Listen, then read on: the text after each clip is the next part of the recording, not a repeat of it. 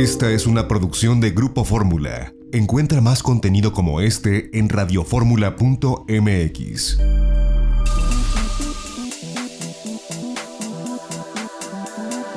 Grupo Fórmula presenta a Mari Carmen Cortés, Marco Antonio Mares y José Yuste. Las tres personalidades más destacadas de la economía, las finanzas y los negocios en Fórmula Financiera.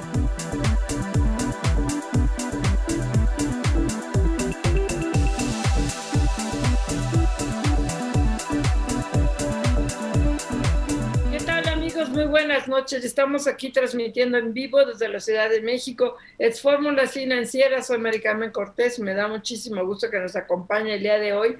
Pues bueno, un día intenso. Yo tenía la más firme esperanza. Yo estaba casi convencida de que hoy los diputados iban a decir, espérame tantito, no se, no se aprueba, no se envía al Pleno la iniciativa de reforma al Banco de México, después de que, bueno, que Alejandro Díaz de León, como le comentamos el viernes, habló con la Comisión de Hacienda, después de este enérgico comunicado en el que la Asociación de Bancos de México, que ahorita le contamos el chisme, casi se divide casi obligan a Luis Niño de Rivera a renunciar a la BM por este comunicado que se emitió el domingo en la tarde y que desde el jueves viernes estaban presionando a Luis Niño de Rivera para que saliera acusándolo de un conflicto de interés. O sea, así, así, así, así, así estuvo a punto de, romperse la ABM o está, espero que ya no.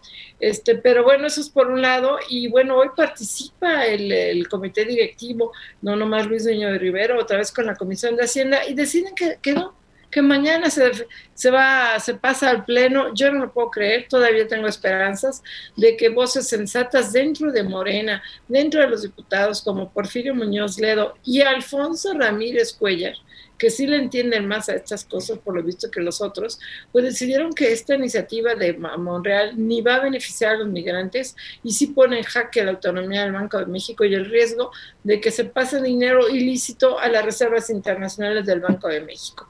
Y luego interesante también que Bancoppel se deslinda y dice, a ver, a ver, yo no soy de los beneficiarios, ¿eh? A mí ni me esculquen porque yo no le compro dólares en ventanilla, entonces ya a mí esta, esta iniciativa no me beneficia, no me pongan en la lista de yo también, porque aunque recibe remesa, la recibe electrónicas. Interesante lo que está pasando, yo mantengo los dedos cruzados, Marco Mares, para que mañana pues hagan modificaciones, no se apruebe y den un respirito para que la analicen a fondo.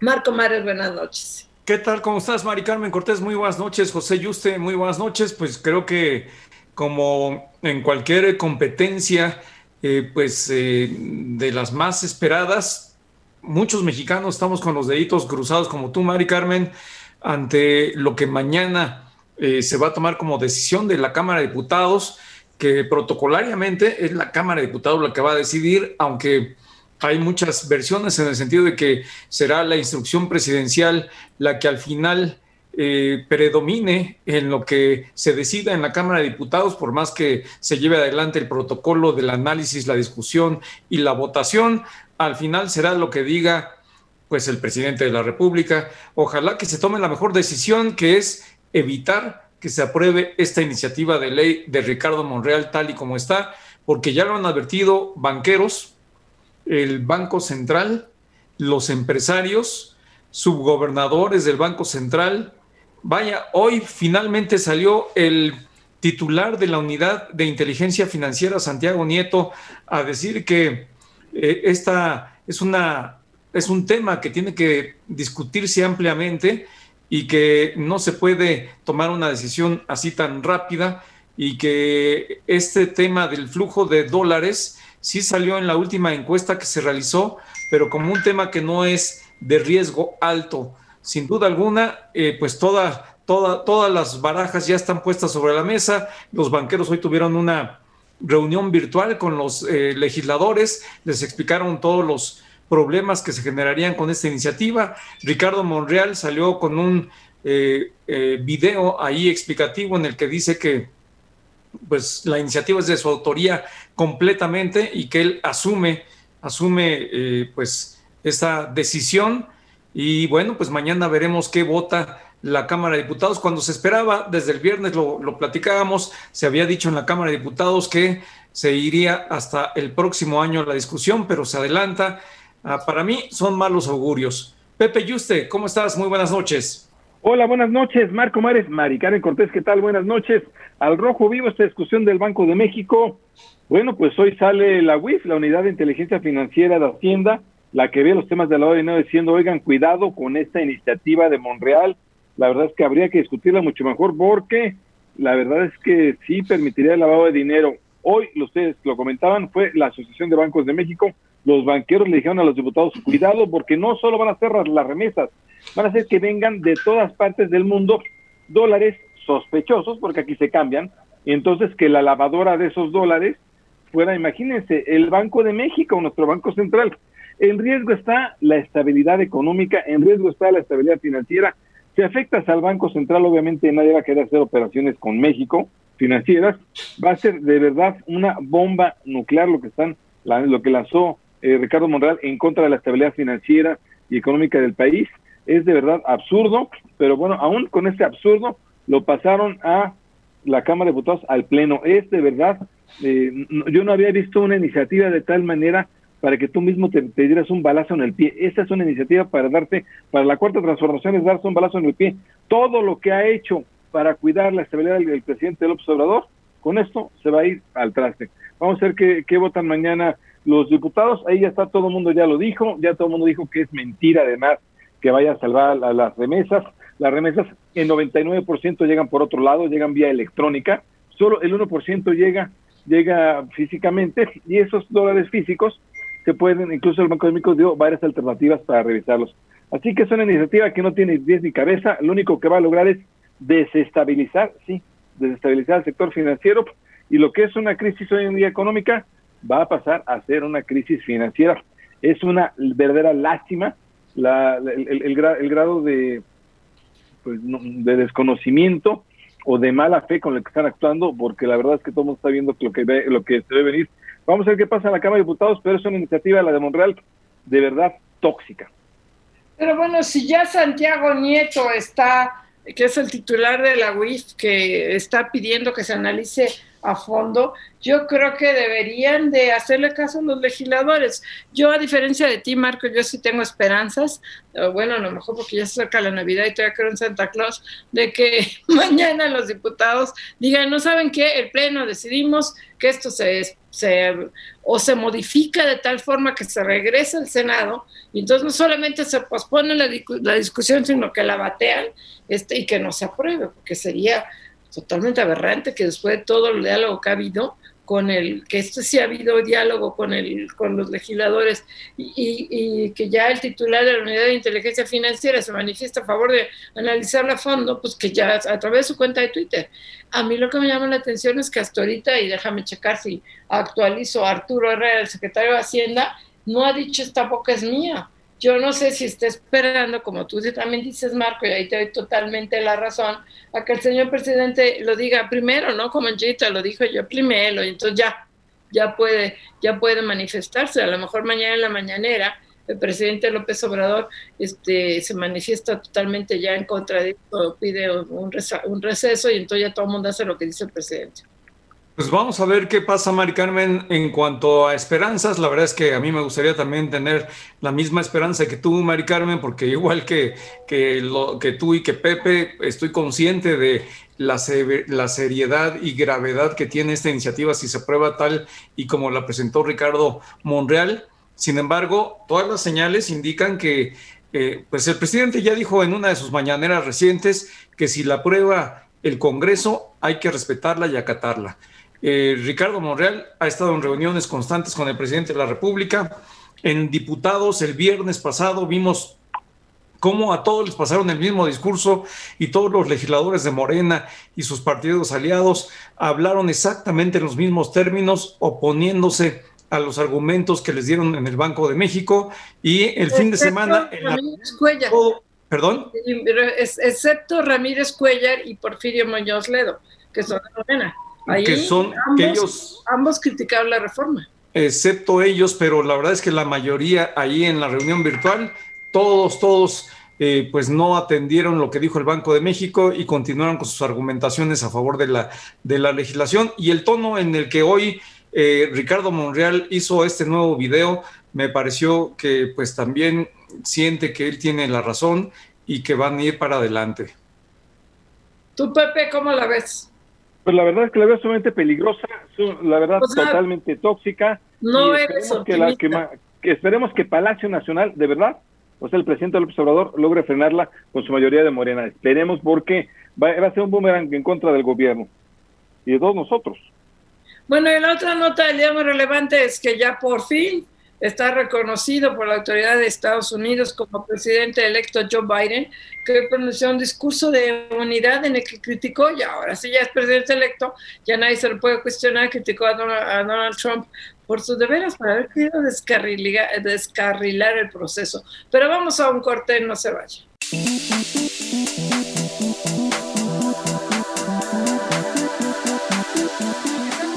Fórmula financiera. Y bueno, vamos, yo espero que ya el presidente López Obrador ya felicite ahora sí oficialmente a Joe Biden le hablé por teléfono, creo que nada más falta, ya se reunió hasta con Haití, creo que Joe Biden ya no más de falta de América Latina hablar ni más ni menos que con su principal socio comercial de América Latina, el vecino de atrás, y bueno, a ver, este, la operación cicatriz que va a tener que hacer Marcelo Ebrard va a ser muy profunda, porque sí debe estar molesto el equipo de Joe Biden, que no nos ha pelado el señor presidente de México, eh, y hoy renuncia también, se anuncia que ya se va a ir, no tiene fecha, la embajadora de, de México con Estados Unidos. Marta Bárcena. Con quien Ebrad nunca se llevó así de piquete de ombligo, de qué hubo mi Martis, ¿cómo estás Martuchita? Vámonos a bailar. Pues nada, según ha trascendido, ¿no? Que no eran los, mejores este, este, compadres que se diga. Pues sí, la verdad es que e, este es un tema bien delicado y bueno, vamos a ver si si funcionan las líneas, porque parece que en Palacio Nacional no estaban saliendo las llamadas hacia Estados Unidos y por eso no se podía comunicar el presidente con, con Joe Biden. Creo que se le acabó el saldo, entonces, este, pues ya la verdad es que no se sabe por qué no se comunica el presidente de México con, pues ya, ahora sí, ya el reconocido presidente, nuevo presidente de Estados Unidos, Joe Biden. Lo cierto es que todos coinciden en que esto va a tener implicaciones para México en la relación entre México y Estados Unidos. Y lo que también es cierto es que parte de este conflicto se está observando con la renuncia de la embajadora de México en Estados Unidos, una renuncia que la hace pública, aunque se hará efectiva eh, dentro de algunas semanas. Lo cierto es que em, eh, en sus declaraciones, la, la embajadora todavía ha dicho que él, ella recomendó, le recomendó al presidente de la República que pues le echara una llamadita al, al eh, presidente Joe Biden. Y lo dice ya que se baja, ¿no? Ya que no puedes correr, ¿no? Sí, Marta, Marta Bárcena, aún a pesar de que no se llevó con Marcelo Ebrard, sí hicieron mancuerna para el tema del Tratado de Libre Comercio, sí, fue uno. Luego cuando nos quiso poner aranceles eh, en, este, en esa ocasión Donald Trump, Marta Barcena junto con Marcelo Ebrard estuvieron allá pendientísimos haciendo una buena mancuerna. Yo creo que fue Marcelo Ebrard allá. Y Marta Bárcena. Pero, pero fíjate que, fíjate que ahí, bueno, todo el tiempo la, vimos a Marta Bárcena con Marcelo Ebrard. Yo, a pues ver, para, mí, el, para mí el gran operador eh, sigue siendo Marcelo Ebrard. Sí, claro. que salvó las cosas es Marcelo Ebrard. Pero sí, no, no le quitaría yo a Marta Bárcena su, su trabajo que hizo y la cooperación que hizo, obviamente debe haberla hecho, aunque no se llevara con Marcelo, obviamente, ¿no? Pues para mí el mayor tache de Marta Bárcena es que ahorita que se va, dice, ya le recomendé al presidente de la República que le llame. ¿Por qué no lo dijo antes? ¿Por qué no tuvo los arrestos, pantalones o faldas para decírselo antes? Señor presidente, por favor, llámele a, a Joe Biden. No, para hacerlo público, porque yo creo que se lo hizo ya en su momento y creo que pues si no la atendieron, pues lo tenía que haber hecho. Claro, cada quien tiene sus tiempos, ella marcó su calendario y dijo, bueno, pues este es el momento y este es el momento en el que decide que anticipa que va a renunciar a la embajada, pues seguramente este, pues se va con ese raspón y dice, pues yo me voy a dedicar a la academia, yo ya hice mi trabajo, cumplí con el presidente. La verdad es que pues sí, se viene un momento muy complicado. Se va Marta Bárcena, vamos a ver a quién ponen. Eh, no se llevaba ya con la Cancillería, acordémonos que incluso ella mismo, ella misma en un tuit dijo, bueno, estos son, esto es alguien malo, de, mala fe que está haciendo esto. Todo el mundo vio a la gente de Marcelo Ebrard que le estaba poniendo el pie a Marta Bárcena. Eh, dicho sea de paso, Marcelo Ebrard sigue siendo el gran operador y obviamente la operación más importante que tiene el canciller es en Estados Unidos. Así que bueno, pues la va a tener complicada. Ahora, vamos a ver, recordemos que Marcelo Ebrard, cuando fue eh, la campaña Hillary Clinton, por lo menos estuvo allá en esa campaña de Hillary Clinton, conoce a los demócratas.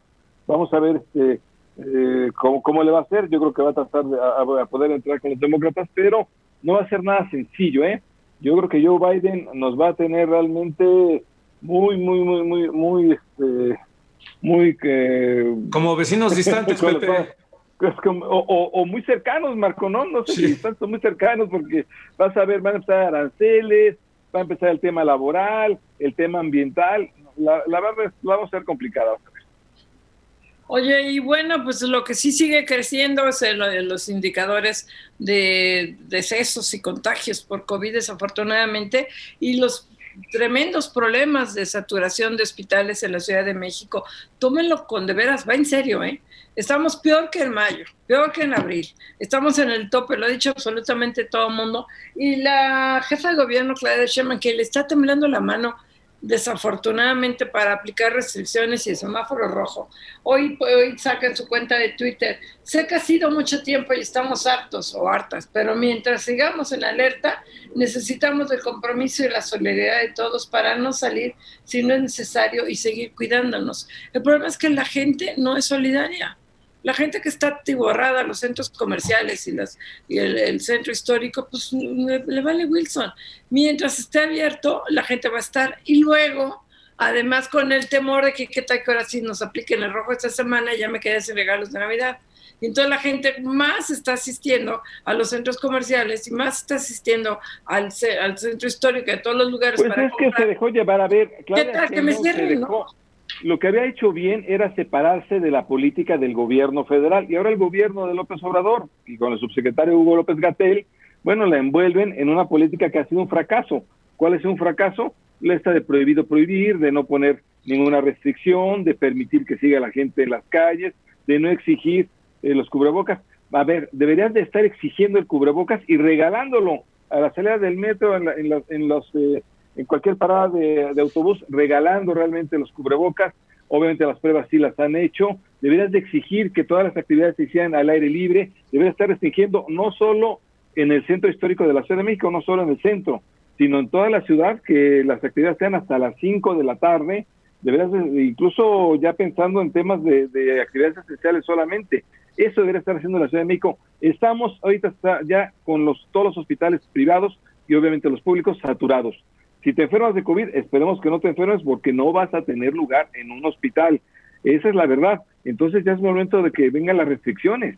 Por el, ahora sí que por bienestar popular, por el bienestar colectivo.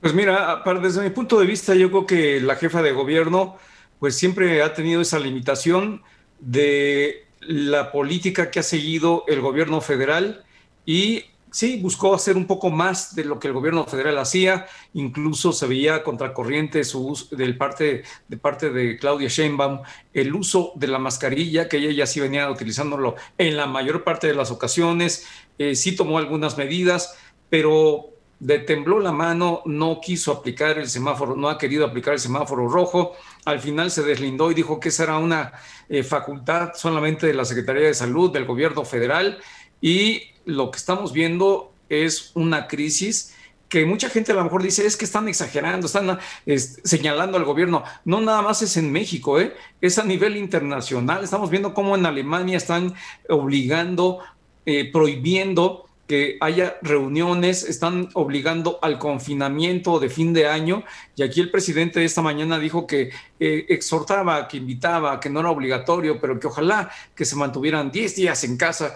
La verdad es que son varias fotografías las que nos dejan la elocuencia de los hechos. Por un lado, Marco, sí. y, el presidente saliendo de gira, ¿no? Sin cubrebocas saliendo de gira. ¿no? y dándole besos y apapachos a, todo el mundo. mayores. Exactamente. No, no, recibir un guajolote. Ahora, por otra parte, en cuanto a la sociedad, yo veo varias cosas que retratan varias situaciones. Una, la fotografía de los de las personas que se reunieron en una bodega que había sido clausurado como antro y usaron la bodega para hacer tremendo reventón y pues son gente que se ve que tienen recursos económicos y que ahí se nota una, eh, pues una franca negligencia. Y por otra parte, las calles de la ciudad, del centro de la ciudad, mucha gente se pregunta, ¿por qué están llenas las calles de la ciudad? Pues porque son personas que viven al día y tienen que ir a comprar cosas para estar vendiendo. Esa es la otra situación. Mucha gente no tiene cómo vivir y tiene que estar viviendo del comercio todos los días y tiene que estar saliendo y por eso saturan las calles del centro de la Ciudad de México, pero pues el gobierno no les ayuda y no tienen con qué eh, pues eh, salir al día a día, pues obviamente estamos viendo esa crisis, esa eh, gran inmensidad de gente que anda en las calles.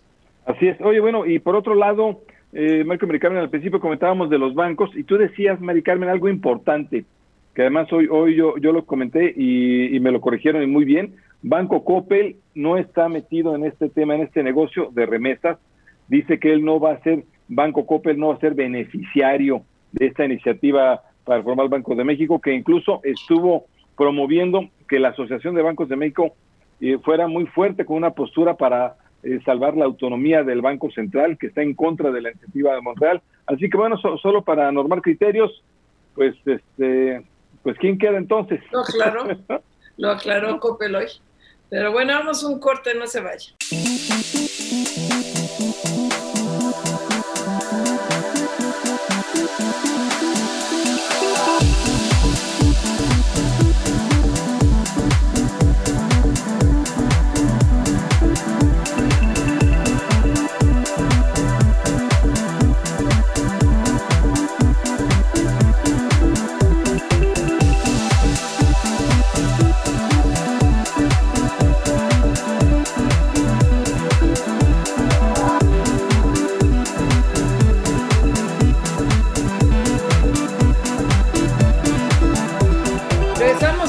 Fórmula financiera, pues la Comisión de Economía, de Hacienda, perdón, de la Cámara de Diputados está en sesión permanente y vamos ahorita a enlazar a Patricia Terrazas, presidenta de la comisión, pero acaba de subir a tribuna, entonces vamos a ser pacientes y espera que se baje de tribuna porque están duros los cocolazos sobre, precisamente sobre este tema que yo insisto, quiero ser optimista de que no se vaya a aprobar.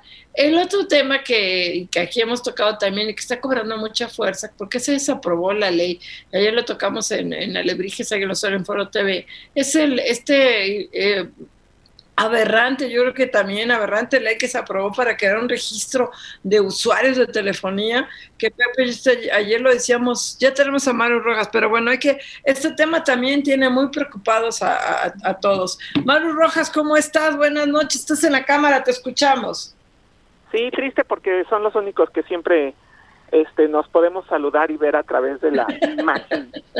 Y hoy no los voy a tener viendo frente a frente, pero Vaya que tenemos chamba, todo dejan hasta el último mis señores diputados. El viernes platicábamos de esa reunión que tuvieron con Alejandro Díaz de León, eh, el gobernador de Banco de México, y les anunciaba, les advertía yo que, que hoy estarían con todos los banqueros del país, pero vaya fin de semana porque Alfonso Ramírez Cuellar, expresidente de Morena y ex, eh, presidente de la Comisión de Presupuesto, puso en su cuenta de tuit el sábado que la reforma a la ley de Banjico no responde a ninguna urgencia nacional él es de Morena y dice que es falso que ayude a las familias de los migrantes, solo apoya a bancos que se niegan o no pueden tener corresponsales para repatriar o transferir las monedas extranjeras. Debemos de continuar la lucha por separar las instituciones públicas del poder y del dinero privado. Ayer se reúnen los presidentes de las juntas de coordinación política, Ricardo Monreal, Ignacio Mier. Yo creo, Mari Carmen Auditorio, que ahí se planeó cuál es la estrategia, porque todo camina hacia la aprobación en el Pleno el día de mañana. No hay dictamen todavía, será la Comisión de Hacienda que se reúna muy temprano. Mañana aquí en San Lázaro estaremos pendientes primero de esa reunión de comisiones, después cómo va a ser el debate en el Pleno, pero hoy en la reunión de los banqueros con eh, los integrantes de la Comisión de Hacienda, todos los banqueros coinciden que es muy grave que se pretenda involucrar a Banjico en actividades ilícitas, que no se le beneficia a nadie en la banca que sí se pierde la autonomía del Banco Central, que por favor hicieran un esfuerzo los legisladores por analizarlo más a fondo, que puede haber otras salidas, sí, para ayudar a los migrantes, sí, para ayudar a las remesas, pero que la mayoría de estas remesas pues se reciben vía electrónica, ya no hay billetes con ligas que estar guardando o acaparando. Es por ello que pues al no saber la procedencia de este dinero, eso sería lo grave. El asunto entonces es que en la Junta de Coordinación Política de este día toman todos los partidos políticos, incluso de oposición, la decisión de que sí se suba mañana al Pleno, todo parece indicar que habría un cambio en comisiones para que con cualquier coma que se le mueva regrese al Senado de la República y sean ellos quienes los corrijan, porque fueron ellos quienes lo aceptaron. Por ahí va la interpretación de cómo pudiera ser el panorama del día de mañana. Quizá me estoy adelantando, ojalá que así sea, porque de aprobarse sin cambiarle ni una coma, mañana mismo estaríamos viendo esto realidad. Maru, ¿cómo estás? Te saluda Marco Antonio Mares. Muy buenas noches. ¿Qué tal, Marco? Buenas noches. Maru, eh, quiere decir que a pesar de todos los argumentos que hoy dieron los banqueros, a pesar de todo lo que han venido manifestando las organizaciones empresariales eh, y todos los que expertos en la materia en la Cámara de Diputados siguen convencidos de que hay que llevar adelante esta iniciativa de ley eh, para reformar la ley del Banco de México, tal y como la presentó el senador Ricardo Monreal, que no va a haber ningún cambio? Efectivamente, pareciera que sin cambio se vota mañana esta reforma, pero el dictamen todavía no está trabajado si quieren comisiones para yo poder asegurar que no hay ningún cambio y que se vota tal cual. Con una coma que se le mueva, te repito, mañana en el comisión de Hacienda de esta Cámara de Diputados se estaría regresando, aunque se vote, con un cambio estaría regresando al Senado y pareciera que esa es la estrategia. Si ellos lo hicieron mal, que ellos lo corrijan y por eso se lo estamos regresando. Y entonces sí, ahí el próximo año, porque ellos ya cerraron sus, sus sesiones, eh, su última sesión fue el pasado viernes, nada más se instala la comisión permanente aquí mañana en el Congreso de la Unión, pero no tienen que estar presentes los senadores todos. Y también ya nos advirtieron que eh, la comisión permanente va a ser virtual y que solo habrá un periodo extraordinario el 15 de enero. Los temas para los diputados son Ley General de Educación Superior y Salario Mínimo. Y mañana, además de subir al Pleno la ley de Banjico, también se sube la ley de Seguridad Nacional que tiene que ver con los agentes extranjeros y tipificar como delito el ataque a las vías generales de comunicación para que no se tomen más casetas. Oye, Maru, te saluda José Yuste. ¿Cómo estás, Maru? ¿Cómo te va? A la orden, Pepe. Oye, Maru, eh, fíjate que me quedé con la idea de que esto los diputados, ya ves que lo habían acordado, que sí lo iban a pasar ya eh, hasta, febrero, y de repente hubo, hasta marzo, y hubo un cambio de señales. ¿Por qué, Maru? ¿Qué es lo que sucedió? Cuéntanos, por favor. Yo creo que, eh, como te comentaba, las reuniones del fin de semana privadas que sostuvieron Ricardo Monreal e Ignacio Mier son las definitivas donde se acordó quizá, quizá esta estrategia de cambiarle la coma regresarlo al Senado y entonces sí, desde la Cámara de Origen analizarlo bien. Eh, para mi interpretación, por lo hermético que está Ignacio Mier y, eh, y por lo agudo que está Monreal anunciando que habrá mesas de diálogo, ¿cómo ibas a hacer a, a empezar a planear mesas de diálogo si hoy si ya acordaste con Ignacio Mier que lo votas mañana? Entonces, por eso creo que sí se le va a cambiar, se le va a modificar en el dictamen que tenga la comisión a bien aprobar el día de mañana temprano y subir al Pleno con alguna modificación y de este modo se regresa al Senado por haber sido modificado, que sería como la salida más decente. Oye, entonces... así, sí sería grave. A ver, Mario, yo decíamos al principio del programa que yo quiero ser optimista porque ya está mero cerca de Navidad y quiero creer en Santa Claus, pero no haya una broma. Pues, si mañana, que esta es la puerta, si mañana hacen cambios a la iniciativa, eh, eh regresaría al Senado y, sería incluso mejor a tenerla en stand-by porque ya, esté otra vez la pelota en el lado del Senado, hasta, hasta febrero. Esa es mi interpretación, ojalá que así suceda, pero si no se le cambia ni una coma, mañana estaríamos viendo esta aberración de modificación para la ley interna del Banco de México. Maru, y si no se le cambia una coma, ¿cuál es el procedimiento legislativo? ¿Qué es lo que sigue? ¿En el Senado ya la reciben y, ya queda? No, no. Si, no se le cambia ninguna coma, se ordena su publicación en el diario oficial y se cambia. el, Senado, el Senado ya la aprobó. Oye, Maru, eh, la oposición, obviamente, el PAN ha estado en contra. ¿Quién más ha estado en contra de esta, de esta iniciativa tóxica mundial? PAN, PRI, eh, PRD, Movimiento Ciudadano, los únicos que han estado a favor y cada que participan en estas reuniones que tuvieron el viernes, que les comenté en este mismo espacio, y hoy con los banqueros, el viernes con el gobernador del Banco de México, con unos discursos tan bien hechos, bueno, hasta pronuncian mejor que como los conoce, saben hablar, este, que de verdad no solo se ve que se los hicieron en Palacio Nacional, se ve que los ensayaron y reensayaron y leyeron y releyeron, diciendo, el, el punto base de todos los discursos, se podría poner 20 audios y todos dicen lo mismo, no se le está dando un albazo al Banco de México, ni tampoco se les quiere eh, minar su autonomía. Todos dicen lo mismo, se trata de ayudar a los migrantes. Los migrantes ya son modernos, del nivel que quieras. Bueno, el papá de mi hijo fue migrante y me mandaba todo vía electrónica. Digo, no, no terminó ni la prepa. Oye, Maru, ¿y qué pasó con el otro tema polémico, la aprobación de Elvira Concheiro como tesorera sin tener la más mínima experiencia en finanzas? Ah, pues todavía estamos esperando eh, que termine la sesión para ese nombramiento. La pobre debe estar por ahí eh, muy cerca para, para la espera de nombramiento. Oye, si, yo soy socióloga, he estado todo el... Oye, Maru, yo sé que tú estás en diputados, pero, pero, ¿supiste en senadores quiénes de la oposición también votaron a favor de la iniciativa de ley? Pues sé que, que, que ahí tuvo mucho que ver el PT, porque hoy escuchaba que del Partido del Trabajo estaban muy molestos que no solamente la ley de educación superior, sino también esta, esta ley en la que están en contra, esta ley del Banco de México, que están en contra aquí, lo dijo fuerte Reginaldo Sandoval, estamos en contra de lo que el Partido del Trabajo sí votó en el Senado de la República. Y fueron 70 votos a favor, ¿no? En el Senado, finalmente, los que tuvo la iniciativa. No solamente Morena, desafortunadamente.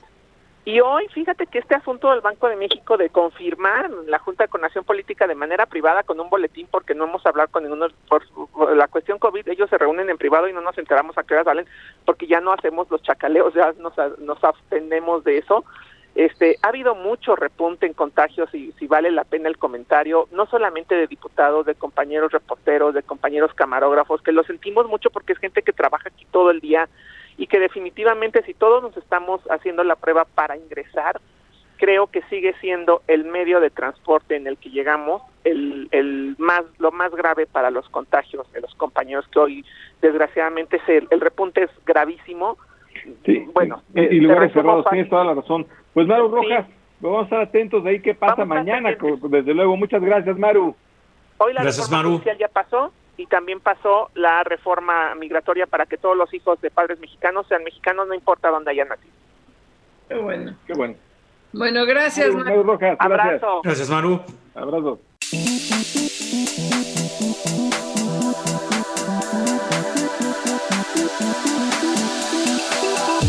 Regresamos aquí a Fórmula Financiera y bueno, ya tenemos a Patricia Terrazas en la línea. Hola Patricia, ¿cómo estás? Presente a la Comisión de Hacienda. Tú eres mi, heroína en esta, en esta coyuntura, Patricia. Estás en posición minoritaria y estás dando una lucha, en verdad, yo te felicito desde, tu trinchera. A ver, ¿qué va a pasar mañana con la ley sobre, este, sobre el Banco de México? Cuéntanos. Bueno, mira, el que va a pasar todavía no sé. Lo que yo estoy tratando de hacer es que pues se, se piense, se consulte, se analice para que no estemos cayendo en errores tremendos que puedan poner en, en jaque la economía de nuestro país. Eso es lo que yo estoy tratando de hacer. Hoy les pedí a todos los grupos parlamentarios que me manden sus observaciones para construir un dictamen en base a sus observaciones y en base a lo que nos dijo el gobernador del Banco de México y a lo que nos dijeron los banqueros esta mañana en una reunión de tres horas muy productiva donde estuvieron todos los directores, donde nos explicaron con manzanitas, Mari Carmen. Entonces, pues yo espero que se haya analizado cada una de las ponencias de, de, de los banqueros y sobre todo del gobernador del Banco de México para que se tome una decisión inteligente y no vayamos a caer en errores que le cuesten a este país más de lo que ya le ha costado estos últimos dos años. Patricia, ¿cómo estás? Te saluda Marco Antonio Mares. Muy buenas noches. Muy buenas noches, Marco. ¿Cómo están? Bien, muchas gracias. Para preguntarte, eh, ¿qué hizo cambiar? Eh, nos pareció que el viernes pasado habían decidido que este tema se analizara, discutiera y se votara hasta el próximo año, en el mes de febrero y ahora parece que todo cambió de un momento para otro y ya mañana se va a llevar adelante este procedimiento. ¿Qué fue lo que cambió? Fíjate que yo creo que es eh, eh, aprietan las presiones de quien tiene un interés en que esto salga. Yo creo que eso es porque no encuentro explicación. No encuentro una explicación técnica, no, no encuentro una explicación de experiencia, porque en el en ningún país se ha visto esto en ningún banco central. Entonces, pues no puedes decir, ah, bueno, es que lo hizo este país o el otro y, es una experiencia que estamos replicando acá. No, no existe un país en el mundo que lo esté haciendo. Entonces, yo creo que más bien surgen las presiones de quien propone y de quien hace esta esta propuesta para para dictamen porque no le veo ninguna otra explicación y además no me la han dado. Eh, o sea, a la hora de que me han estado pidiendo que se elabore el dictamen, por lo pronto pues yo estaba ocupada con lo del nombramiento de la tesorera que en este momento se está discutiendo aquí en Cámara, pero pues eh, de todas formas yo estaba tratando de escuchar el mayor número de voces, nos faltan voces por escuchar y ahí está el tuit del titular de la unidad de inteligencia financiera que es el ahorita en este momento quien más puede tener el pulso de lo que es el lavado de dinero en nuestro país y está en contra de esta iniciativa, o sea, por eso te digo, es inexplicable el que votemos una cosa a favor cuando el titular de la Unidad de Inteligencia Financiera está en contra y es quien más sabe. Es un problema, eso lo tenemos claro, pero pues no se resuelve de esta manera. Sí, desde luego, Patricia Terrazas, te saluda José Yuste. La verdad es que estoy asombrado, Patricia, no he visto una iniciativa que fuera, que todos saben que va a golpear el sistema financiero, todos saben que va a afectar la economía del país, y aún así insisten en mañana votarla. es que es, es, muy extraño, la verdad. A mí también me extraña demasiado, no, no, no alcanzo a leer el interés que hay en esta iniciativa, pero mira, yo todavía en este momento, cuando todavía no es un hecho, yo le apuesto a la prudencia de mis compañeros diputados aquí en la Cámara para que voten algo en favor de México, no en favor de una iniciativa de un de un legislador, no de en la iniciativa de un senador o de un problema pequeñito para hacerlo más grande, porque esa es la realidad. Entonces yo le apuesto a la prudencia de mis compañeros diputados, le apuesto a la sensibilidad que está sucediendo en este momento y que votemos algo que no vaya en contra de la soberanía del Banco de México, que no vaya en contra de México, que vaya en contra de los mexicanos. Y yo espero que lo hayamos entendido, por eso pues también estamos en este momento de reflexión y creo que es un muy buen momento para cambiar de opinión. Pues sí, yo también quisiera creer, ahí lo que decíamos hace rato, Patricia, tener la esperanza de que mañana entre la razón, este, de que a lo mejor la, una opción es que le hagan cambios, que no, no se aplique la planadora de Morena, que sería un absurdo total. Ya el tipo de cambio está muy nervioso. Al presidente López Obrador no le gusta que el tipo de cambio esté alto. Y ya después de que estaba está en 19 otra vez, está ahorita en 20, 30, 20, porque está ya empezando a influir, ahora sí, un tema local está empezando a influir en forma negativa en el, en el comportamiento del dólar. Todavía predominan los más, los pesan más los este, internacionales, pero bueno, sí es un factor de sumamente riesgo para la economía, para el país. No, bueno, yo te digo, yo no pierdo la esperanza hasta el último momento, pero también algo que me da, me es muy esperanzador, Mari Carmen, es que, por ejemplo, mucha gente de Morena y te podría dar nombres, pero no quiero ventanearlos, pero mucha gente de Morena no está de acuerdo con el con el dictamen y con la iniciativa, entonces yo espero que también los números no les den, o sea, traigo espera, tengo mi, mis esperanzas puestas en que al final no se se decida que no vamos a votar ese dictamen, pero también tengo la esperanza de que en caso de que se vote no se logre la mayoría. El micrófono, Marco. Así es, Patricia. La verdad es que hasta ahora lo que hemos visto han sido reacciones nacionales, pero ya también estamos viendo, hoy en este momento se está dando a conocer un comunicado de Moody's en el que advierte que esta iniciativa es un riesgo y que sería eh, muy, muy negativa para la calificación crediticia de México. Dice que en los últimos dos años se han presentado iniciativas de ley que ponen en riesgo eh, pues varios temas relacionados con México, pero que ninguna como esta había sido aprobada por el Senado. Eh, los otros nunca fueron aprobados por ninguna de las cámaras del Congreso y esta pues ya lo fue, ya fue aprobada por el Senado. No, pues imagínate la esperanza que yo tengo que ahora en la Cámara de Diputados paremos esta iniciativa al Senado, pues sería también un, eh, eh, la primera vez, pero también sería muy importante para México. Entonces, por eso te digo que yo le apuesto a la sensatez de mis compañeros diputados y no me importa si, si la medalla se la lleva Morena, porque lo importante aquí es que salvemos la estabilidad económica de nuestro país. Esperemos, esperemos que sea así, Patricia. Eh, oye, por lo pronto, eh, cuéntanos un poco qué has visto, qué, sucedió con la, ya nos decías, con la tesorera de la federación. Decíamos que pues debe estar muy nerviosa, muy tensa, eh, no tiene experiencia en la tesorería. Más, más allá de que de cualquier cosa es que ella es, es académica y de ahí salta a la tesorería de la federación. No, bueno, pero no, mira, llegó completamente relajada, estaba a un lado mío, la verdad es que en ningún momento le noté eh, eh, estrés. Hay dos cosas importantes que debo comentarle. Cuando no sabes nada, pues el que nada debe, nada teme. el que no sabe, como el examen, creo, el examen que sí. Yo creo, yo creo que ese es el tema de que nada sabe, pues nada teme.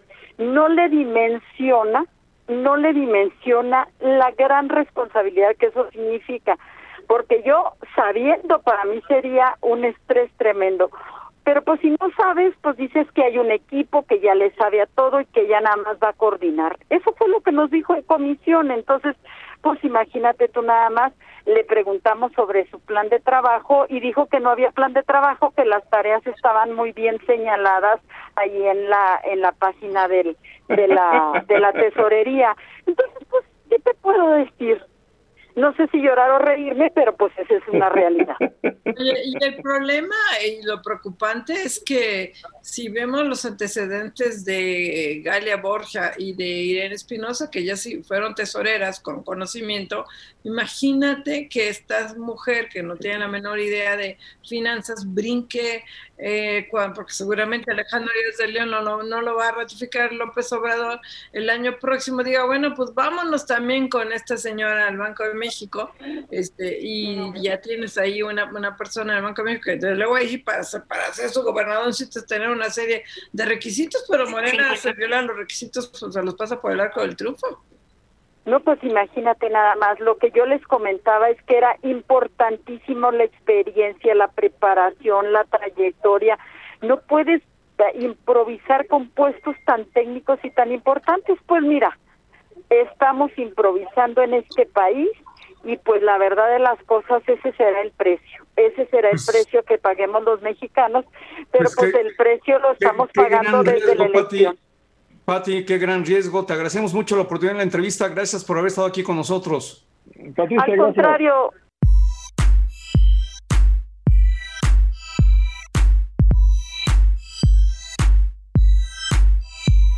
El resumen en Fórmula Financiera, la información más destacada del mundo de las finanzas.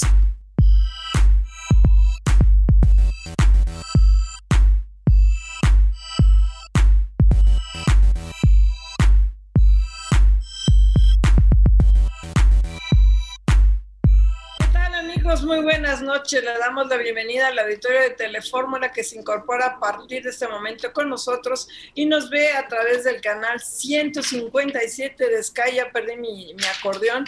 121 de sí, aquí lo recuperé. 150. No, es, van a decir que soy babosa. No me lo puedo aprender después de no sé cuántos años de Telefórmula. 153 de Megacable, 354 de Dish y 161 de Total Play. Y en Estados Unidos nos ven a través de Sfinity Latino y Latino View. Soy Medicamen Cortés y esta es la segunda hora de Fórmula Financiera y estamos transmitiendo en vivo desde la Ciudad de México. Y bueno, desde luego la nota del día tiene que ver qué va a pasar mañana en la Cámara de Diputados con la ley que pretende, bueno, la ley que se aprobó en el Senado y ahora está en la Cámara de Diputados, que pretende que el Banco de México esterilice parte del excesivo dólar, los dólares en efectivo, que prácticamente ya no tiene más que un solo banco, y que este dinero se vaya, que es Banco Azteca, y que este dinero se vaya a las a las arcas, a las reservas internacionales. Hoy hubo una reunión en la que participaron pues muchísimos directores de bancos, todo el comité ejecutivo de la banca,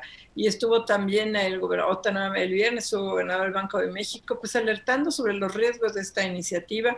Santiago Nieto, el titular de la Unidad de Inteligencia Financiera, ya dijo que cuidado, que los analice con fondo, que este que no se debe aprobar. Moody's acaba de emitir un, un comunicado que cuidado, ojo, triple cuidado. Dice que si se aprueba esta iniciativa tal y como está, tendrá impactos negativos en la calificación de México, va a elevar los riesgos de lavado de dinero y va a vulnerar la autonomía del Banco de México. Entonces, el balón está en la cancha de diputados. esperaba que hoy se decidiera posponer la discusión hasta febrero, pero no, mañana se va al pleno.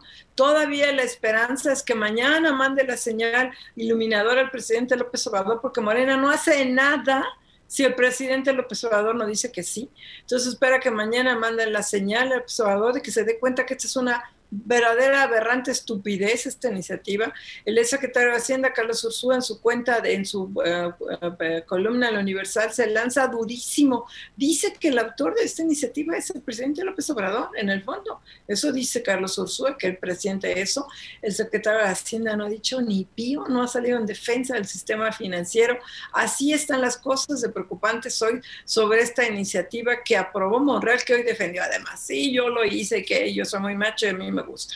Marco Mares, buenas noches. ¿Qué tal? ¿Cómo estás, Mari Carmen Cortés? Muy buenas noches. José Yuste, muy buenas noches. Pues sí, Mari Carmen, tal y como lo estás exponiendo, se extiende un manto negro sobre la economía mexicana a 26 años del error de diciembre, cuando surgió precisamente como una de las medidas, aparte del tipo de cambio flexible, la autonomía del Banco de México, que ha sido a lo largo de todos estos 26 años una ancla muy poderosa de confianza y estabilidad de la economía, pudiéramos estar frente a la posibilidad de otro error de diciembre en el 2020 si se aprueba esta iniciativa, porque llevaría a que México estuviera en la posibilidad de ser considerado a nivel internacional como una, un potencial eh, foco de atención de los grupos delictivos, como un prácticamente un paraíso de atracción de los flujos de capitales eh, de, la delincuencia organizada, México estaría en la posibilidad de que el Banco Central le confiscaran o le incluso le congelaran sus reservas internacionales porque eh, pues estaría la duda de si el Banco de México está lavando o no dinero. Así de grave es la situación, así de grave es la circunstancia. Mañana la Cámara de Diputados tomará esta decisión, se llevará adelante el análisis, la discusión y la votación de esta iniciativa que ya se aprobó en el Senado y efectivamente ya la agencia calificadora Moody's emitió un comunicado en el que dice que esto afectaría a todo el sistema financiero mexicano y también muy probablemente tendría un impacto en el nivel de crédito que tiene nuestro país. Pepe Yuste, ¿cómo estás? Muy buenas noches. Muy bien, muchas gracias, Marco Mares. Buenas noches, Mari Carmen Cortés, ¿qué tal? Buenas noches. Eh, bien lo dices, Marco, y incluso un abrazo a Pascal Beltrán del Río, que hoy lo comentaba así en su columna, el error, el nuevo error de diciembre. Y esto, así va a ser, así va a ser esto. Estamos viendo la crónica de una crisis anunciada. Si esta iniciativa de Ricardo Monreal pasa, es aprobada por la Cámara de Diputados, pues va a haber crisis financiera. No hemos tenido crisis financiera, tenemos crisis económica pero las finanzas se han mantenido bien, la estabilidad financiera está ahí, tasas de interés a la baja, el tipo de cambio bastante eh, bien, la inflación a la baja, pero después de esto, agárrate. ¿Qué sucede? Que Ricardo Monreal la vistió de que era un problema social. No existe tal problema social, o sí existe, pero es muy pequeño. Existe solamente para el 1%, el 1% de las remesas. Entonces quiere decir que realmente vas a sacar una iniciativa con altos costos en contra del Banco de México de la estabilidad financiera para salvar al 1% de remesas, creo que hay otras alternativas. Esto, bueno, pues es una iniciativa tóxica. Hoy le decían los, los banqueros, decían, oigan, van a venir de todos lados del mundo a México, pues a cambiar dinero sospechoso, o sea, a lavar dinero. la verdad es que cómo va a ser el Banco de, de, México un lavador de dinero. Obviamente no va a haber, no va a haber ninguna operación internacional que se quiera hacer con México. Sería darse un balazo en el pie a una economía abierta porque ningún banco central ni, ni otros bancos van a querer tener relaciones financieras con México. Imagínate una economía abierta como la nuestra, es de verdad eh, inadmisible. Esa es la iniciativa del senador Monreal que mañana votan en la Cámara de Diputados. La han dejado pasar muy de largo. Me asombra, me asombra el silencio de la Secretaría de Hacienda. La verdad es que Arturo Herrera le entiende perfectamente a esto. Diario está con el Banco de Mico, cada semana está con el Banco de Mico. ¿Por qué no habla Arturo Herrera? Hoy sí, salió la UIF, la Unidad de Inteligencia Financiera, Santiago Nieto salió a decir, oigan, esto sí abona lavado de dinero, cuidado, cuidado con esto, pero el secretario de Hacienda yo creo que es el principal, eh, la, principal factor de la 4T que deberá estar advirtiendo esto, porque va a ser realmente el error de diciembre de nuevo. Pues mira, yo no sé si exceso de miedo o precaución a López Obrador. Este Arturo Herrera, que ha sido es un buen secretario de Hacienda, yo creo que le tiene pánico. Es buen secretario de Hacienda, ha sido y es buen secretario yo creo que le tiene miedo a López Obrador, este, no sería el primero el único del gabinete, no se atreven a decirle en mi alma, este, a López Obrador no se atreven a decirle nada. Este, desafortunadamente yo creo que no hay nadie que le diga, está usted mal, señor presidente, cuidado, no se baja del, del camión a recibir un guajolote, de la camioneta en plena pandemia con una señora de 70 años, no la abrace, pues no, hace lo que se le da la gana y por eso ojalá mañana les envíe una clara señal, alguien le explique, alguien tenga los pantalones de explicarle al señor presidente de la República que esta iniciativa es sumamente riesgosa. Ya está Moody's diciendo que puede bajar la calificación, está absolutamente todo el sistema financiero, menos menos Tebasteca, menos Azteca, pidiéndole al, al, gobierno que no se apruebe. Si eso no lo entiende Arturo Herrera, pues porque no quiere, porque claro que lo entiende le insisto, lean el artículo de Carlos Ursúa hoy en la Universal, es durísimo en contra de la iniciativa. Durísimo. Sí, la verdad es que es muy duro, es muy directo, pero muy exacto en lo que interpreta ahí el exsecretario de Hacienda y Crédito Público, porque efectivamente lo que señala es que es un grave peligro para la economía esta iniciativa y, e infiere de una manera muy evidente que se trata de una iniciativa que si bien salió de la oficina de la presidencia de la República, pues obviamente habrá tenido que ser eh, pues palomeada por el propio presidente de la República. Mira, tienen desayunos. El, senador Monreal tiene desayunos con el presidente López Obrador. Yo creo que le habrá comentado esta iniciativa. Máxime con estas consecuencias tan dramáticas para la estabilidad financiera del país.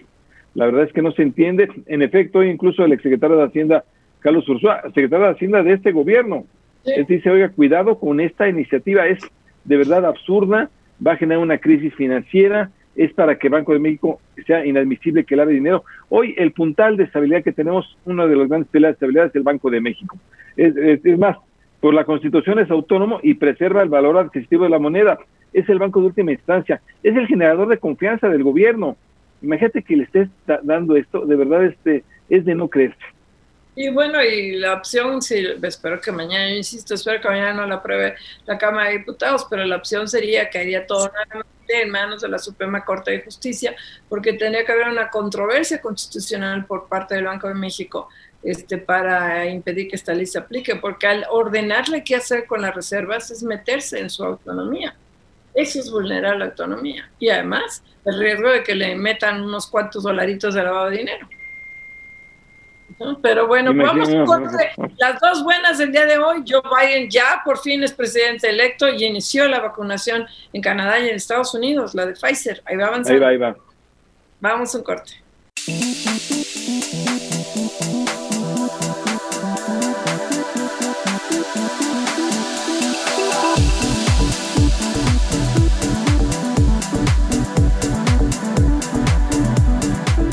Regresamos aquí a Fórmula Financiera y tenemos a, esta es una buena noticia, esa ley sí a todo el mundo le gustó, la ley del Infonavit, y tenemos a Carlos Martínez, el director general del Infonavit. Carlos, llevamos todo el programa echándole tierra a la otra iniciativa de la reforma de la ley del Banco de México, pero esta es la buena, esta reforma del Infonavit a todo el mundo le gustó y ya está totalmente aprobada y entró en vigor. Cuéntanos.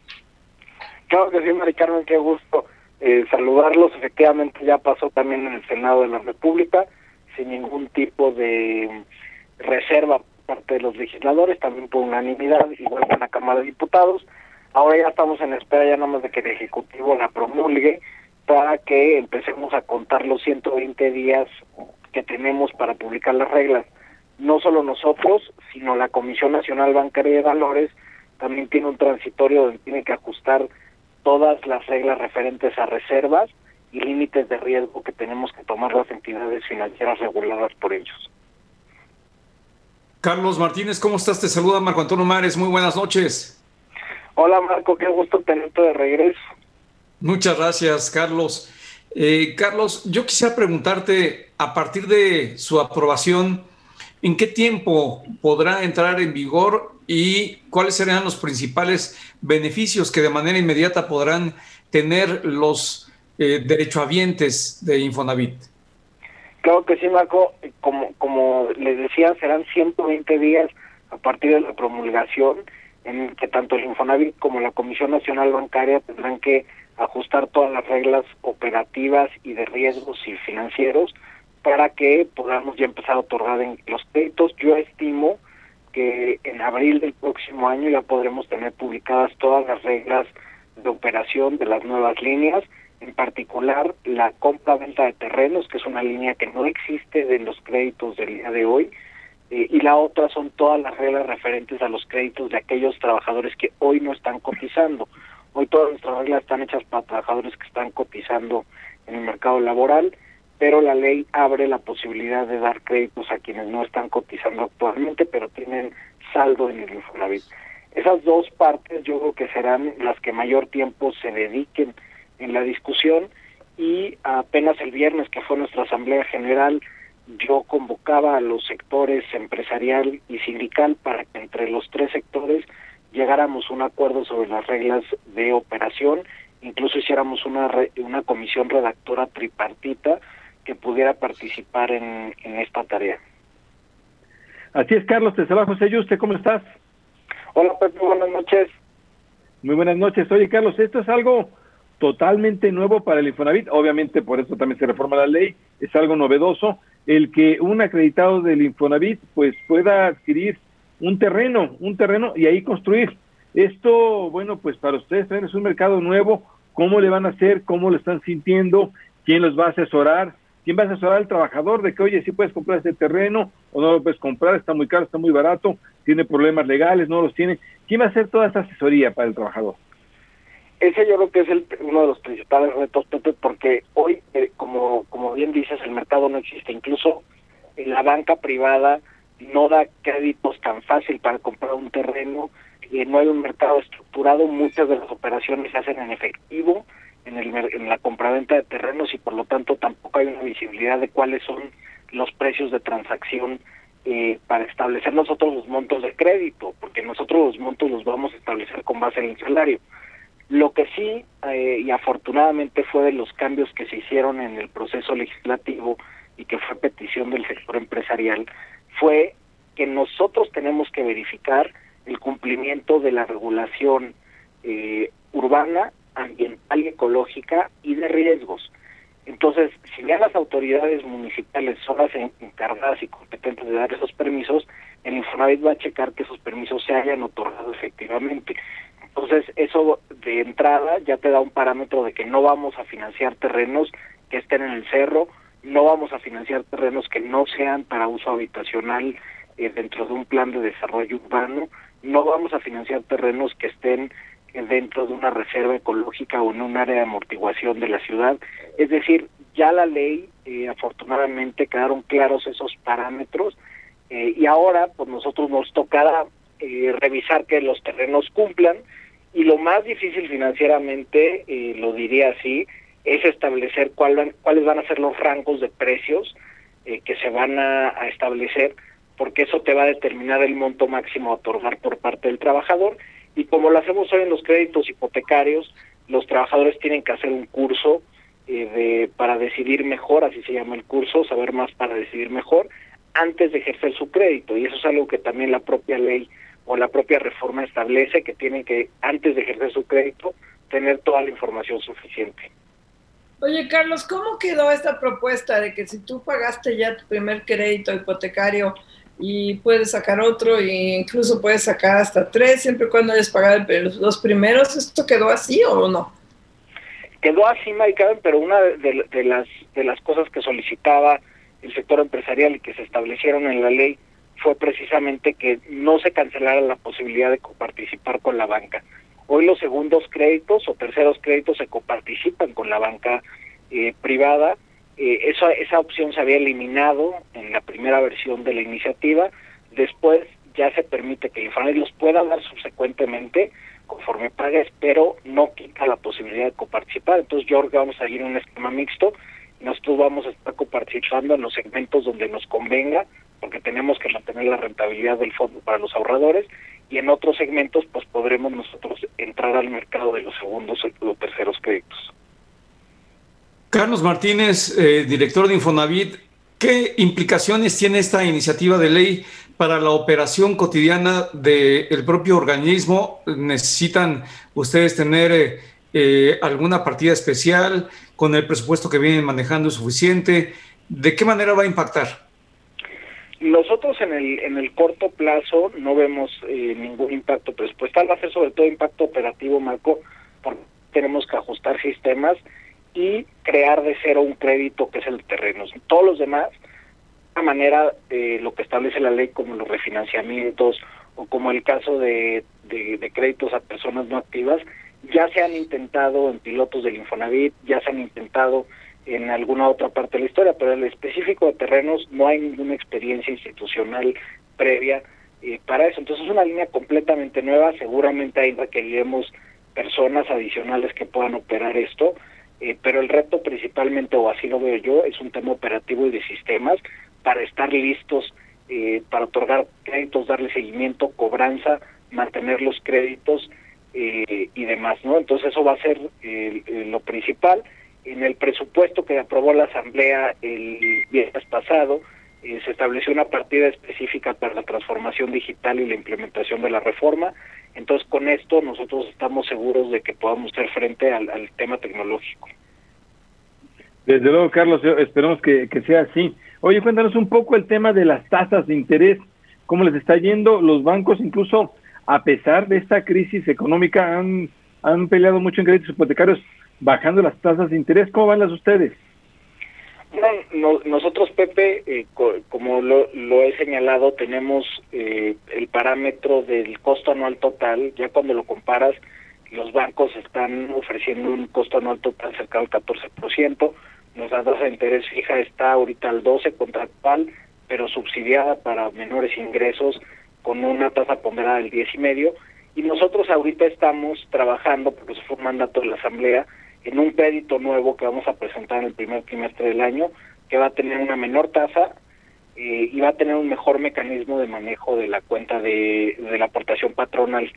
Eh, no puedo adelantar mucho, pero sí les puedo decir que va a ser súper atractivo el crédito que vamos a presentar en el primer trimestre, no solo en tasa, sino en lo que les decía, vamos a buscar que la cuota patronal busque amortizar capital para que se pague más rápido el crédito.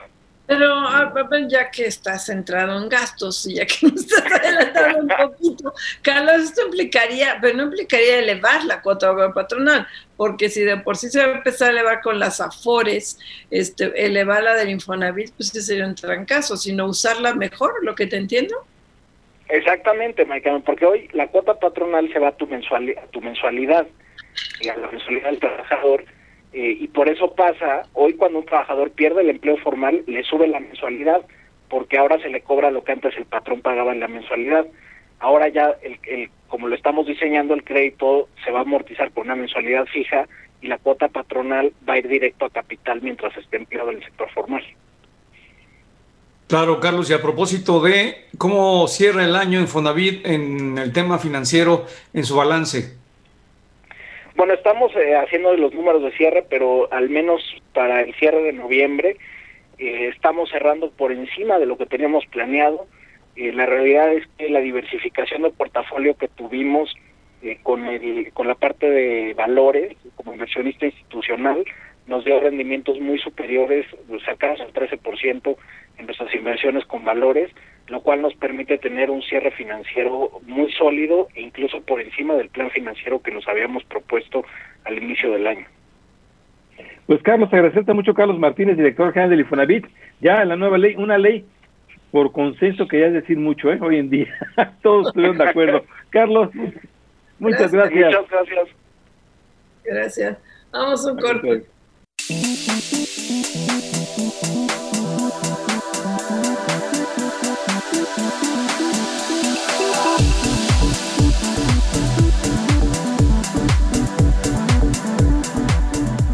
Regresamos aquí a Fórmula Financiera y tenemos en la línea a Iván Pliego.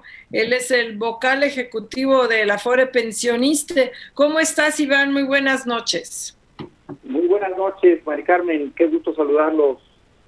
Oye, Iván, pues antes que nada, felicitar. Iván, igualmente. Iván. Sí, gracias. Gracias. Antes que nada, felicitarlos porque ustedes que acaban de sacar ahorita, la, bueno, la semana pasada sacó la CONSAR las uh, comisiones autorizadas para el 2021 y ustedes se mantienen como la más baja. ¿Cómo le hacen para? Están creo que en 0.58 frente al promedio de 0.83, 87, tú me dirás, ¿cómo hacen para ser rentables, tener tantos trabajadores y cobrar menos que los otros? Por entrada, felicidades, pero ¿cómo le hacen? Muchísimas gracias, Mari Carmen, y gracias también por la pregunta. E, es, es muy sencillo. Eh, Afore Pensioniste es la Afore pública que no tiene fines de lucro, es una Afore con una visión social, con un compromiso social, que eh, además por ley, ¿no? O sea, tenemos que cobrar menos que el promedio, eso dice la ley del ISTE, pero no solamente cobramos menos del eh, promedio, sino bastante menos. Y este caso es excepcional porque efectivamente nos estamos eh, bajando de por sí eh, 26 puntos base de lo que ya teníamos. Y te pongo el, el, el, ejemplo, si no hubiésemos nosotros sugerido bajar ni un solo punto porcentual, hubiéramos permanecido siendo la FORE con el cobro de comisión más bajo. Estábamos en punto 79 y el promedio, como tú sabes, eh, lo acaba de decir la, la CONSAR, va a quedar para el año 22, 21 perdón, en eh, 80 eh, punto 80%. Entonces, no, no solamente tenemos la, la posibilidad, tenemos ingresos igual que todas las AFORES a, partir del cobro de comisiones, sino que eh, además hacemos el reparto del remanente de operación, es decir, después de cubrir los gastos de, de eh, administración y de operación de todo el fondo, eh, hemos repartido este año, habremos repartido 836 millones de pesos, lo que serían las utilidades para una Afore privada. En el caso de pensionistas, se regresan a los cuentavientes del fondo. Y es por su naturaleza, ¿no? Es la Afore pública, tiene una visión social y pues ahora, ahora sí que ahí está eh, este, el truco y el gran beneficio para los trabajadores mexicanos porque te recuerdo que no solamente atendemos a, los trabajadores al servicio del Estado, sino a los trabajadores del INS, a los trabajadores independientes, en fin, igual que todas las mejores, abierta para todos. Claro, Iván, ¿cómo estás? Te saluda Marco Antonio Mares. Muy buenas noches, Iván Pliego. Buenas noches, ¿cómo estás, Marco? Bien, Iván, eh, tú nos acabas de decir que eh, sí les afecta la reducción de las comisiones porque igual que todas, pues son parte de los ingresos que tienen. Te preguntaría, ¿en cuánto les impacta en su balance? Y por, la otra, por el otro lado, eh, ¿por qué deciden hacer esta reducción tan dramática? Para estar eh, eh, pues acordes con lo que desde la iniciativa que se acaba de aprobar está buscando que se lleve a ese nivel o cuál es el, el propósito de hacer esta reducción tan, tan drástica? Eh, eh, cómo no, este, con muchísimo gusto, Marco Mira, eh, en realidad nosotros eh, empezamos a discutir el tema de la comisión, en la comisión ejecutiva del fondo, por ahí del mes de mayo, junio.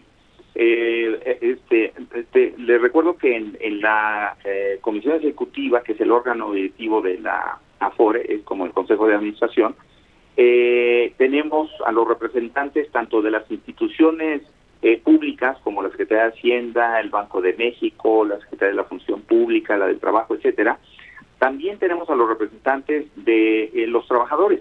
Está el Sindicato Nacional de Trabajadores de Educación, la PETSE, la FEDES, la PAUNAM, etcétera. Entonces, eh, fue una iniciativa, bueno, un par de iniciativas, la historia lleva varios meses, eh, pero a partir de las iniciativas, las propuestas que hicieran las representaciones de los trabajadores, eh, la verdad es que incluso se proponía una reducción mayor. Eh, eh, este, no te hago todo el cuento, se llegó a este consenso y afortunadamente hubo esa, pues yo diría feliz coincidencia con los términos de la iniciativa que presentó finalmente el titular del Ejecutivo eh, al Congreso de la Unión, porque eh, la idea, y tú lo habrás escuchado, porque los, los representantes del sindicato, por ejemplo, de magisterial, eh, hicieron en varias ocasiones, en varios foros, la propuesta para que se redujera hasta 5%, incluso menos. Entonces, después de los análisis, de la revisión de escenarios, de ver la viabilidad financiera del fondo, eh, pues se, se, llegó a esta eh, conclusión. El fondo es financieramente viable. Eh, este, hay varias cosas que comentar aquí.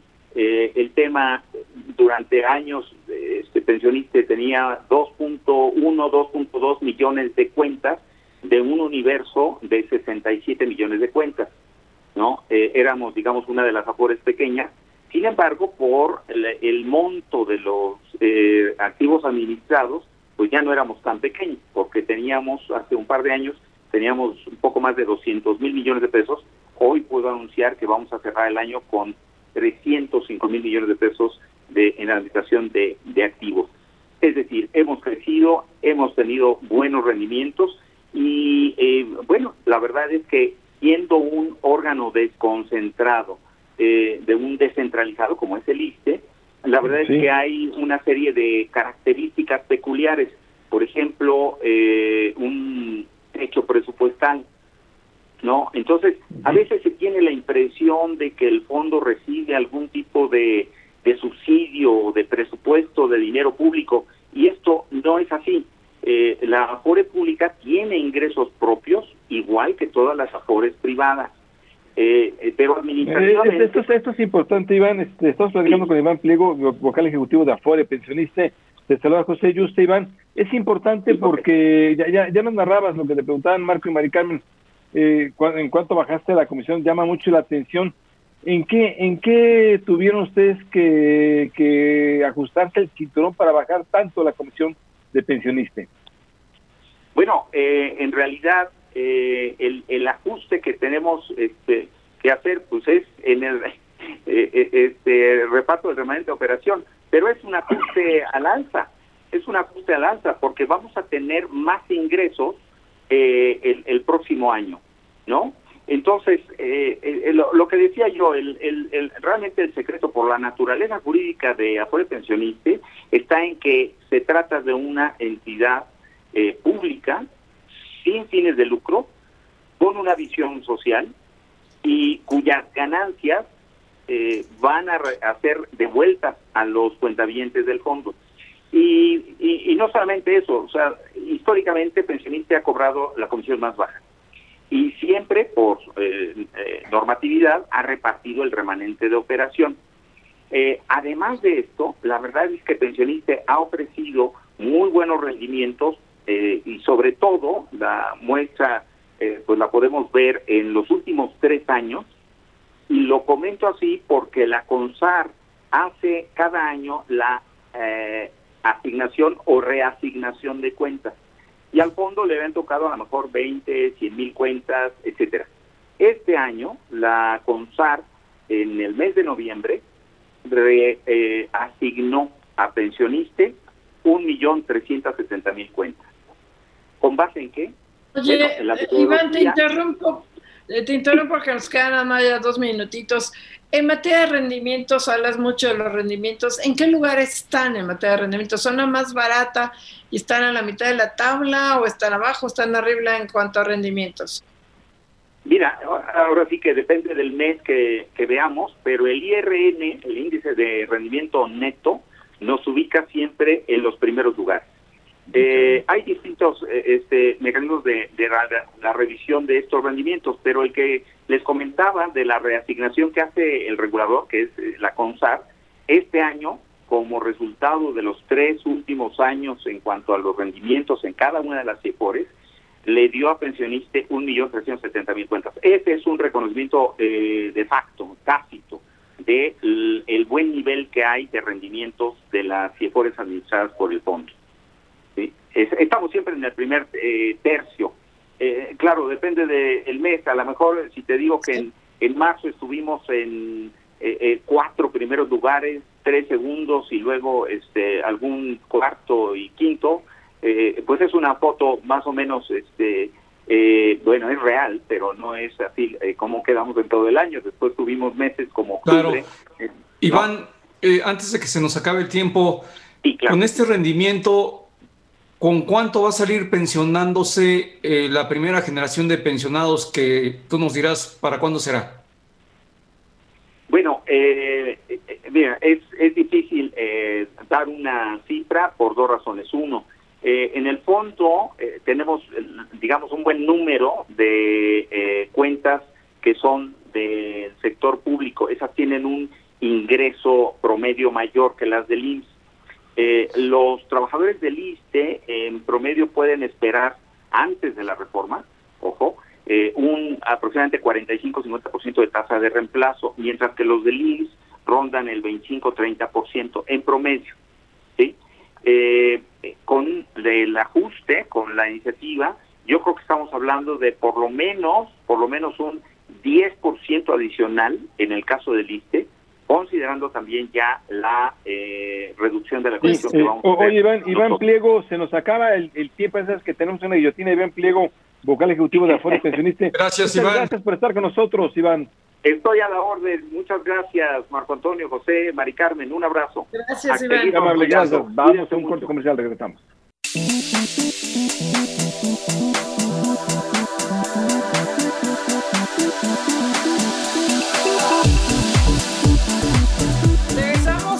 Fórmula Financiera me da mucho gusto que tenemos vía Zoom a Sergio Escamilla, nuestro especialista internacional, que siempre lo presumo.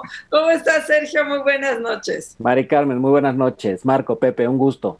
Oye, Sergio, ya, ya vemos presidente electo ahora sí en Estados Unidos. Yo espero que mañana, ahora sí, ya López Obrador lo felicite. Yo no sé qué más podría estar esperando. Este, cuéntanos.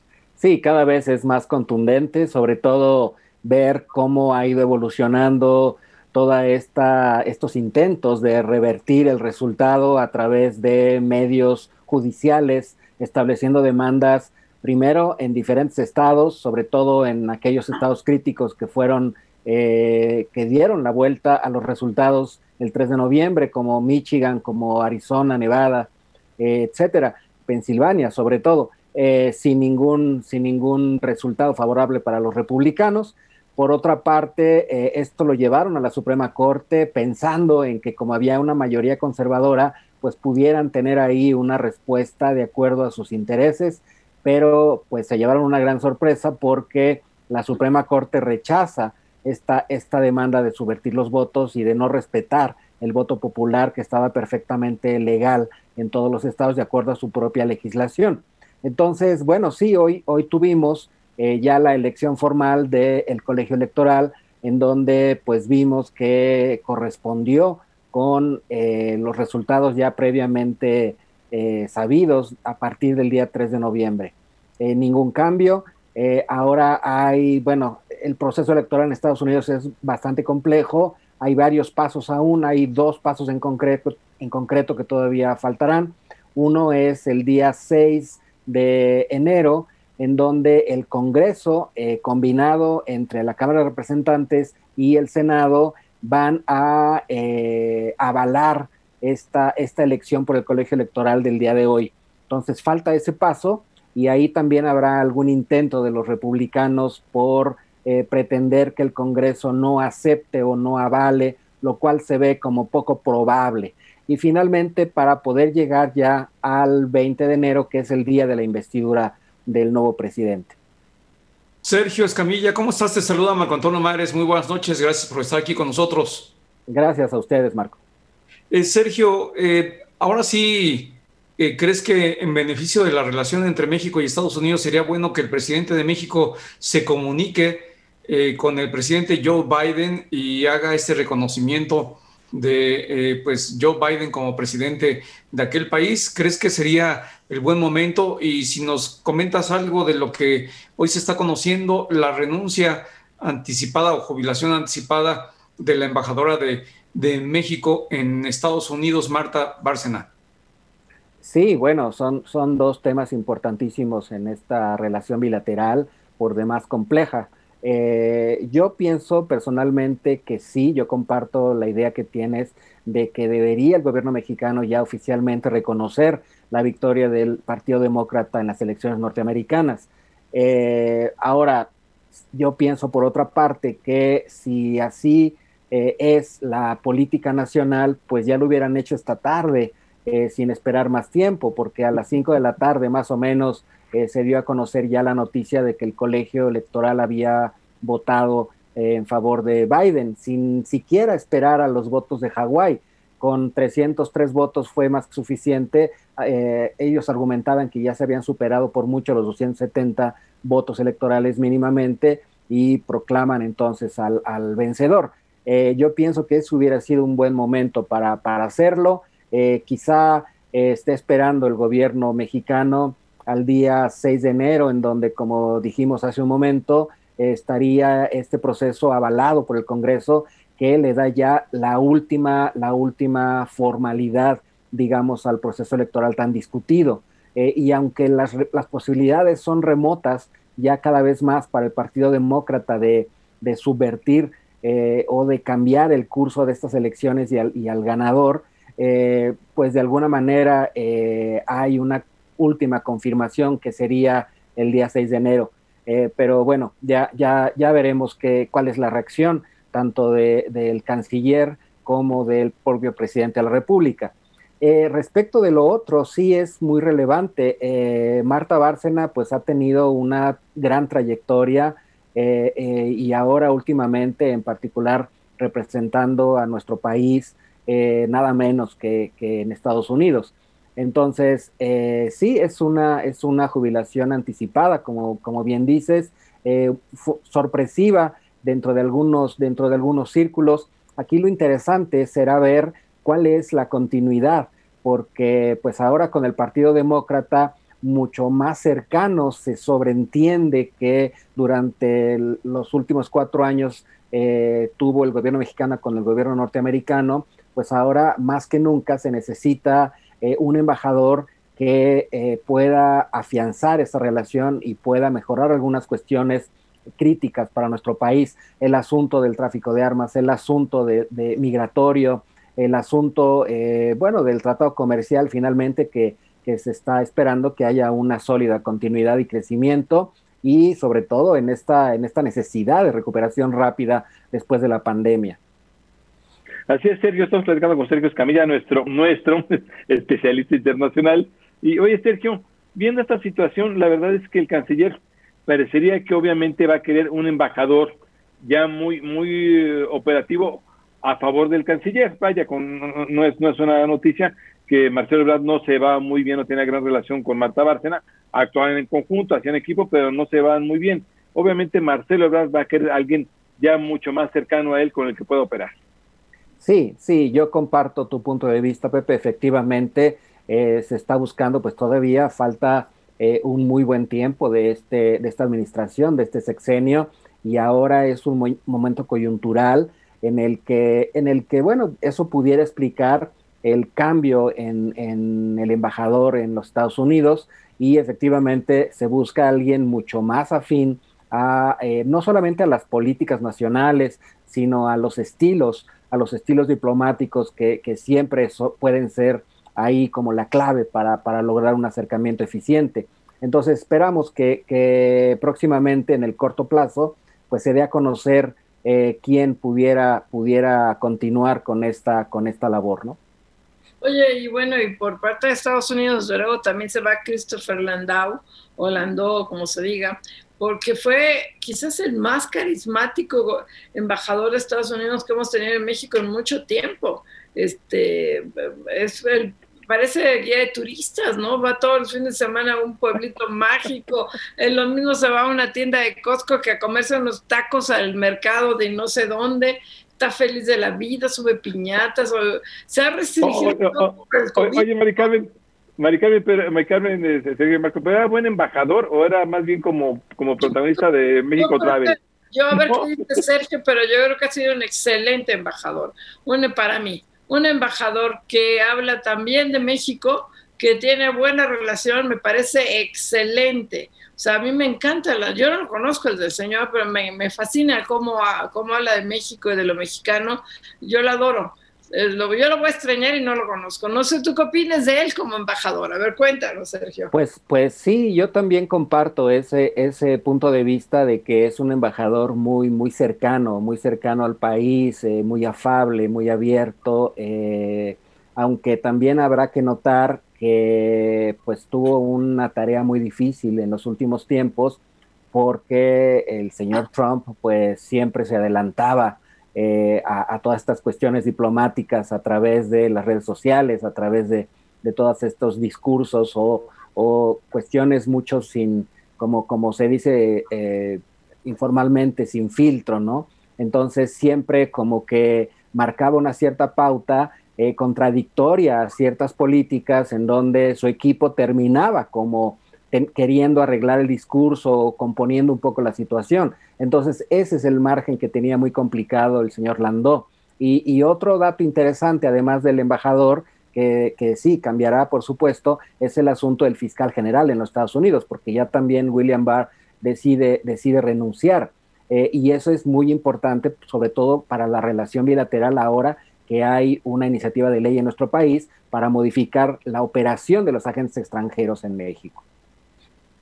Pues Sergio, Sergio Escamilla, muchísimas gracias por la entrevista, gracias por haber estado aquí con nosotros, Sergio Escamilla, nuestro experto en, el tema diplomático. Gracias. Un gusto como siempre. Buenas noches. Marco Mares, buenas noches. Gracias, Buenas noches. Buenas noches, José Yuste, buenas noches. Buenas noches, Marco, Mari Carmen, Sergio. Cindy Sánchez, José Juan Rodríguez, en el conductores técnicos Álvaro López y Lorenzo Gasca. Gracias a los tres. Adiós, adiós, adiós. gracias. Esta fue una producción de Grupo Fórmula. Encuentra más contenido como este en radioformula.mx.